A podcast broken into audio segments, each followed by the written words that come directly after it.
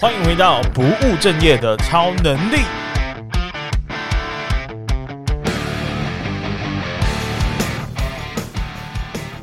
Hello，大家好，大家好，大家好，我是威廉，欢迎回到不务正业的超能力。大家好久不见啊，又回到我们这个频道了。然后，呃，我最近是有发现非常非常多的人，超乎预期的人在收听我们的节目，这也是我。今天为什么要在大选前跟大家录制这一集的原因哦？那开场要先问大家一个问题：你有没有觉得投柯文者的都是笨蛋呢？那投赖清德的都是白痴，投给侯友谊的都是草包啊！不知道这一次的选举，你有没有很常听到这样子的论述呢？哦，以上不是我的政治立场啊，但是呢，呃，要跟大家分享这一次我观察到选举跟价值观呃很有关的一个分享，因为我看了一本书，叫做麦肯锡的精准提问术，那待会再来跟大家分享。所以，呃，为什么这一集要在选前上架？就是因为有这样子的时间的因素啦，那之后呢也会呃频繁的更新啊、呃，就像我们之前节目上提到的，那现在你听到背景有一些鸟叫声，是因为我们家现在有养鸟。好，没错，我现在也是在家录音的，因为我已经有了全套的一个比较简易的 Podcast 的录音设备在家里，那所以今天就是在家里录音，然后马上来跟大家分享我的想法跟心得。那这一周呢，一月十三号，我们今天录音的时间是一月十一号的早上，其实非常非常的非常非常的及时。呃，因为你上架的时间应该就是我录音完马上就丢上去了。那台湾本周呢，即将迎来我们四年一度重要的总统还有立委的大选哦。那即将要决定的就是我们台湾的命运跟未来啦。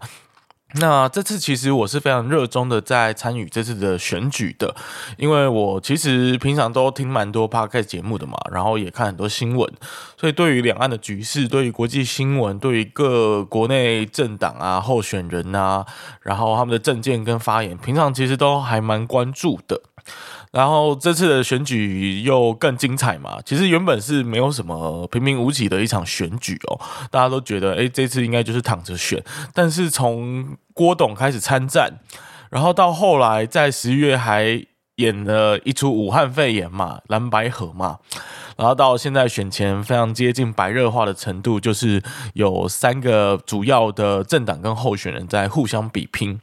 那我支持的候选人其实跟大家，呃，尤其是年轻人，好像是不太一样的，因为我是太阳花时代的嘛。然后我就开始去很认真的理解，呃，我是不是错估了什么情势，或者说到收到错误的讯息，我就很认真的去做媒体的试读等等哦。那一开始节目录到的这一个哦，投谁就是笨蛋的这样的一个论述啊，就是一开始虽然我也会有，甚至会想要退追踪，有表态支持自己不喜欢的候选人的人都应该要删除好友哈，或者是要退他们的订阅，退他们的追踪。呃，基本上我一开始也是这样认为的，不过从一本书发现一个论点。啊，就发现说，哎，我这样子的做法，我这样的想法可能是有问题的哦。那接下来我们来介绍这本书吧，就是我一开始提到的麦肯锡的精准提问术这本书啦。那一开始会看这本书，其实是想说会不会有什么厉害的绝招。你也知道，就是我们在职场或者在工作、在生活中，很需要有这个精准提问的能力嘛，对不对？所以一开始也是会期待这本书会不会告诉我这样子的一个公式。但其实我先跟大家说，这一本书，假设我们有五颗星的话，我大概只会给它三点五颗星吧，甚至三颗星，就是及格而已啦。因为它其实有点像是作者。嗯，他确实有很多很厉害的提问技巧，但是在整本书的结构上呢，并没有这么的呃，如同我刚刚的预设那样这么的完美哦，有点像是我突然想到，哎，对，这个提问方式也不错，那我把它写进书里，有一点像是这样子的一个章，呃，比较没有章法的、没有结构化的一个一个提问术的整理这样子，所以基本上大家想看这本书就参考一下。那其中里面有一个是我最喜欢的。观点啊，是来自于第四章，在探讨人际关系的部分。那因为过往在这一个人际关系的提问，我觉得我因为我的那个 MBTI 是指挥官嘛，就是残酷无情，然后非常冷血，非常极度无情的理性，所以有时候在提问的时候呢，其实是会出于自己的预设立场的，就比较没有符合这个书中所教导我们应该要提问的原则啦。那呃，接下来跟大家分享哦，就是你平常在生活啊，在工作啊，只有在人际关系啊，甚至在自我提问的时候，会不会其实是有很多人际关系的烦恼的哦？是有很多这个。呃，不管是人际关系还是各种各各样的烦恼，那你又是怎么去解决这些烦恼的呢？那这本书在人际关系的烦恼呢，就提出了一个论点哦，叫做呃价值观的落差。他认为人际关系的烦恼都是来自于价值观的落差哦。举例来说啊，夫妻之间的吵架，可能是因为老公觉得，哎呀，赚钱很重要。哦，老婆呢就觉得说，诶，时间应该要留给家人，那双方就因为这样子就产生了价值观的落差。但如果双方迟迟无法去填补彼此价值观的落差的时候，就没有办法取得一个很好的共识，甚至进而产生争执的情况。那举完这个例子，你应该会发现，在你的工作、在你的生活跟家人或朋友的相处之间，很常都是有这样子的一个问题存在哦。那再举一个工作上的职场的例子好了，就是老板啊、可能会指责你，哎啊你怎么就是不是叫你要呃要几点几分要交嘛？为什么你都啊、没有做啊、你看他就直接预设说你是没有做的。那这时候。价值观的落差可能就产生在于，老板觉得这件事很重要，但是呢，在员工的角度，可能觉得有其他事情更重要，所以他选择不去做，或者是他在做的做的执行的过程当中，他遇到了其他的问题，而觉得其他的问题。可能更重要，去 cover 掉他原本正在执行的工作。那呃，这个价值观的落差要怎么去填补？要怎么解决呢？透过提问，透过什么样子的提问呢？这本书告诉我们要透过心中有爱的提问。哈哈，这是一个非常虚拟、非常抽象的说法，所以我其实也不太喜欢这一个呃这个写法啊。就是心中有爱的提问，其就是虽然会吸引人去好奇说到底是什么哦，但不过就是刚看到其实是无法理解的。那所谓的心中有爱的提问呢，就是要带着尊重、顾虑。以及理解对方的价值观，这样子的一个思维和提问的原则去做询问对方。那基本上经过我的整整理哦，因为我刚刚有说嘛，这本书其实结构上是有点杂乱哦，所以呃，我就把它简而化之了两个中立性。啊，就是我们要怎么提出这个心中有爱的提问呢？要掌握两个原则。首先，第一个啊，提问立场的中立性啊，就是说我们在提问的时候呢，呃，不能有预设立场啊。什么意思呢？比如说，举个例子好了，为什么没有帮我处理好？我们刚刚有举过类似的例子嘛？那这句话其实就代表你心中已经妄下判断了，就是说你就预设对方就是表现差哦。但是有时候很多事情没有完成，它的可能性有很多，它可能来自于他有其他的顾虑跟想法，或者是刚好可能有其他的主管找他工作啊，或者是他刚好家里有事情啊，或者说他刚好心情不好啊。那你忽略掉这些可能性，直接预设对方就是没有做，或者是对方就是表现很糟。那这个时候，你就是违反了提问立场的中立性。那第二个呢，就是提问情绪的中立性啊。一旦你感觉不受对方的信赖，然后心里开始产生不安、焦虑或愤怒的时候呢，我们其实往往会挤不出好的点子哦。反之，如果对方是非常重视自己的意见、认同自己的想法跟存在的话，那我们就可以尽情的挥洒创意。那情绪有时候就是太强烈的话，它就是一个包装纸嘛，会掩盖掉你真正想要关心对方的意图。比如说你在提问的时候，哇，你那个情绪很满，你说为什么没有帮我处理好？那这时候呢，你基本上排挤掉所有。对方可能想要回答的原因跟答案了。那借由就是工作的目的上，你其实永远也没办法了解这个员工啊，或者是对方在想些什么，因为你的情绪出来，就已经让对方感受到不安跟愤怒了。所以有时候就是要尽量也要避免我们刚刚说的第二个原则，就是避免提问情绪的不中立。所以我们重新复习一次哦。两个原则很简单，很好记，就是我们要持续的去保持我们提问立场的中立性，以及保持提问情绪的中立性。那这个就是我们本书哦，就是我整理之后最重要的观点啊。那我们拿 Google 来当例子吧。Google 有一个尊重、共鸣、包容的文化，那其实它就是会。呃，包含立场跟情绪上都是比较中立的哦，因为呃，他不会随意的去贴团队的标签啊，不会随意的，就是说哦，你这个人呢，呃，通常就是表现怎么样啊，所以我就选择可能啊，在提问的时候或者在互动的时候，哦，我就已经带着这样的预设立场了，但是这样子就会让别人没办法感受到安心感，没有把。没有办法感受到受人接纳的信赖感，那这样子我就不会去激发出良好的团队互动跟表现呐、那我其实呃有依稀记得有朋友的职场，其实就是呃我还记得他刚进去就跟我分享，就是他被主管痛骂一顿的故事啊、呃。基本上他就是带着呃，因为他之前工作的文化呢，可能就是说他遇到问题他会发问，然后有一些什么想法他会讲出来。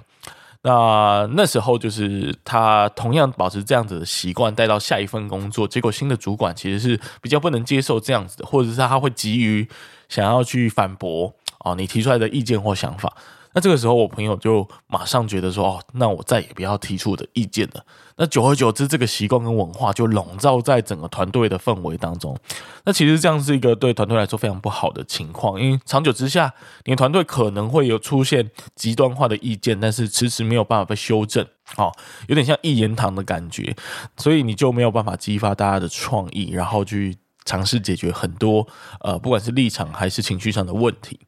好，那除了这个刚刚说的两大原则之外呢，其实心中有爱的提问还可以扩散到，如果我们想要驱动对方的提问的时候，比如说我们想要去教育对方，我们想要说一个道理，有没有？我们很常要去说道理嘛。但是你说道理的时候，如果你也是带着呃一个预设立场，或者是有一些情绪的话，那其实没有这样的中立性，会让对方也不想要被你说道理，有没有？不想要被你给教育，那你就没有办法达到你。自己的目的啦，所以呃，以麦可型的团队来说，他可能要去说服他的客户，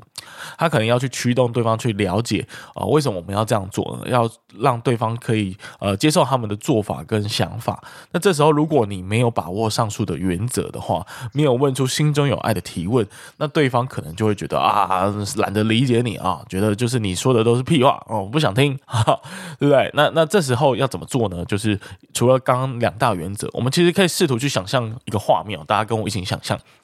我们呃，我们的观点可能是一个圆圈，对方的观点也是一个圆圈。我们这两个圆圈的交集，呃，如果想要扩大的话，那只有一个方法，就是我们两个都把彼此的圆圈给扩得更大，让大到那让这个交集的这个面积呢，呃，越来越大，越来越大，这样子你们的观点才能够有更多的共识跟交集的部分。所以呢，就是我们在提问的时候，其实要尽量的从中立的观点呢，去扩大彼此的关联范畴，那这样才会有效的，呃，就是让我们彼此的，呃。呃，产生认同跟理解，比如说啊，就是举我跟朋友在讨论搬家的一个例子好了，就是呃，因为朋友就是很应该要搬家啊，这是我的预设立场，我不应该这样说的，就是我呃希望他搬家，因为有某些部分的原因啊，比如说他可能哦、现在的房子可能不太好。或者是他现在住的地点可能呃离他平常活动的区域很远等等这样的原因，那我就问了两次，问了三次，然后我迟迟问不到对方的原因，所以我就有点急了，我就想说啊，所以呃第三次问他的时候，我就问我就跟他说，哎，SOS 卡在哪？哦，卡在哪？就是违反了我们刚刚说的哦，心中有爱的提问啊。因为我可能这样子的提问方式，就是预设说啊，你是不是就没在想哦？你就是没在做嘛，或者是你就懒得做，是不是？那就带着这样子的一个一个提问方式，当然对方就呃就就完全不想不想回答我，也不想讲出实际的原因啊。所以我们要驱动对方，我们想要知道对方难以启齿的事情或答苛刻的条件哦，那我们可以去。诱导对方讲出他实际的原因呢，也就是回到刚刚的那个论点哦，从中立的观点扩大彼此的关联范畴。我试图用诱导对方的提问啊，用比较中立的提问方式，比如说，哎，你为什么呃不搬家呢？是有什么顾虑吗？那试图去让他的圈圈也扩大，试图也让我这边的圈圈也扩大，进而去达到我对他的立场有更全面性的了解。那这样子才可以比较容易引导到你想要达到的目的嘛，对不对？好，那以上就是所有关于这个呃填补价值观的落差，然后心中有爱的提问。驱动对方提问的重大原则，以及从中立的观点来扩大彼此的观点范畴，这几个重要的观点。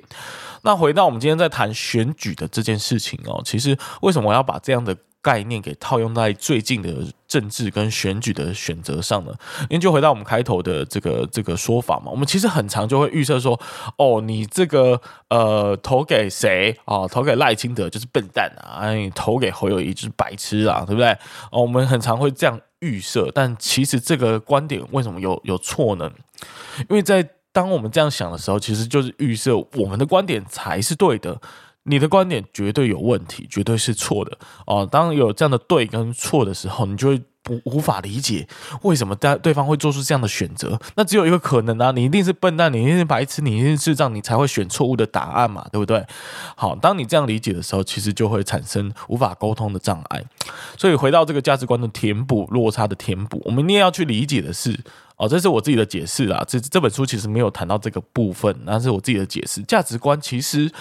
没有，呃，有时候是没有对错的，它没有价值观绝对的零跟一，只有相对顺序的问题哦。价值观是一种顺序的排序，那你当你理解它是一种顺序的问题，而不是对错的问题的时候，这个顺序当然也会因为遇到的人事物环境而产生的动态的变化哦。比如说，呃，像我们的黄国昌老师，有可能以前是这个时代力量啊，现在是民众党哦，都可能会因为遇到的人事物的情况跟环境有动态的。调整跟变化。当你理解它是顺序的问题，而不是对错的问题，你才能够理解为什么不同的人之间会有价值观的落差。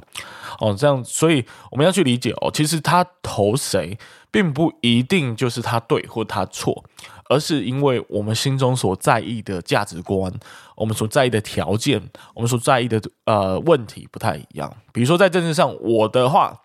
我就说我，我在意的可能就是两岸关系，我在意的是外交，台湾怎么跟国际相处。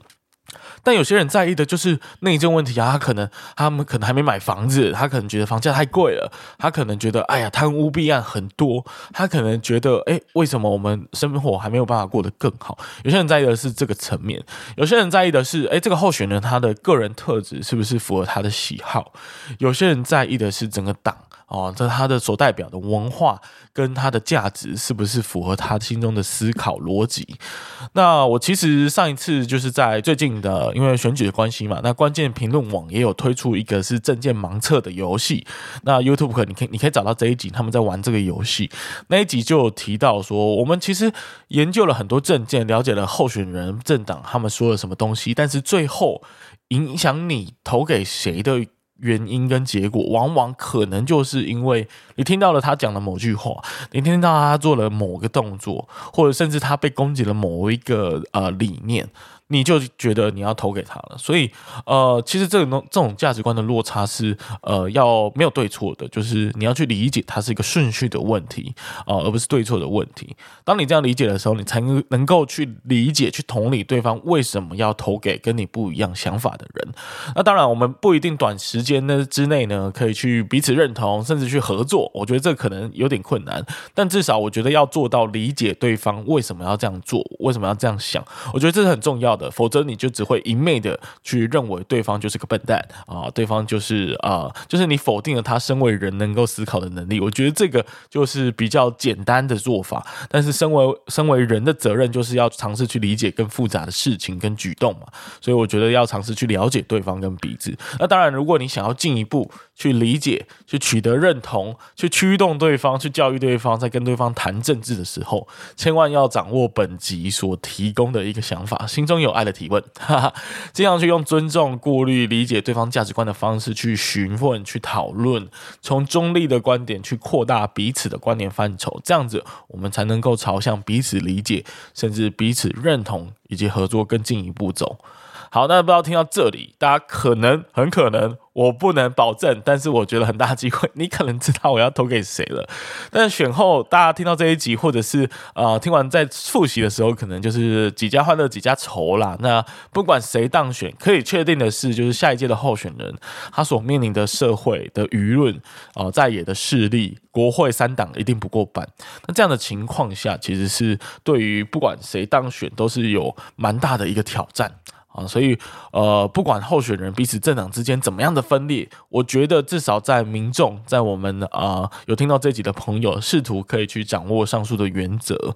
试图去理解不同立场的人在想什么，以及为什么价值观会是这样排序的。那想办法去缩短彼此的差距啦。毕竟我们都不希望这个社会是呃迈向更分裂，然后更更极端、更多极化的存在。那当然，这是一个在最近很常被讨论的话题。然后我也注意到有一些学术论文在讨论网络的出现如何去让我们变得更极端，变得更不一样啊，变得无法彼此认同跟讨论。那这个或许我们之后再跟大家讨论这个话题啊。不过呃，我觉得民主就是非常非常的美好。像我最近呃，我有我自己有去参加造势，然后我昨天还去跟着去车扫，然后跟着候选人，哇，那整整个大那个什么车水马龙，好可怕，万人空巷，你知道吗？那个整个交通堵塞了。但我觉得呃，不论就是立场，你。呃，试图去理解，试图去呃追随你喜欢的价值观，跟认同你支持的候选人，我觉得这一步很重要，而且是民主国家才有的盛事。然后我在充分这一次，呃，我原本是政治有点冷感的，但是这次因为某些原因，我觉得今年特别有有有这个热情跟兴趣去了解更多啊，去支持他们，所以我就觉得能充分感受到民主的这种氛围，然后气氛有够好，有点像是派对，有点像是嘉年华的感觉。然后我也有感受到我平常关注的很多国外的 YouTuber，然后然后很多甚至是这个呃从中国哦到外地的这些这些政治的这些。评论家，然后呢，还有很多外国的记者，这时候这个时期全部都来到台湾了。你知道那种感觉就很像，呃，就是呃，比如说你要了解什么科技，你就一定要去戏谷，有没有？你想要了解动漫，你就一定要去日本。你想要知道 K-pop，你就一定要去韩国，这这种感觉。你想要了解亚洲的民主，那你就要来到台湾。哇，这真的是气氛太热闹，太好了。所以也希望大家可以在呃选后持续的当好朋友，好不好？OK，那我也会持续的保持这样子的。本集所提到的这些原则跟这些说法哦，我们一起来试图的更了解彼此啊。当然，回归到生活跟工作，还有我们的个人，也是我们也是要把握这样的原则。那以上就是本集的分享啦。那我们就选后再见。那之后会再分享更多的观点，跟跟更多的时事去跟大家讨论。那就到这里啦，我们下次再见，拜拜。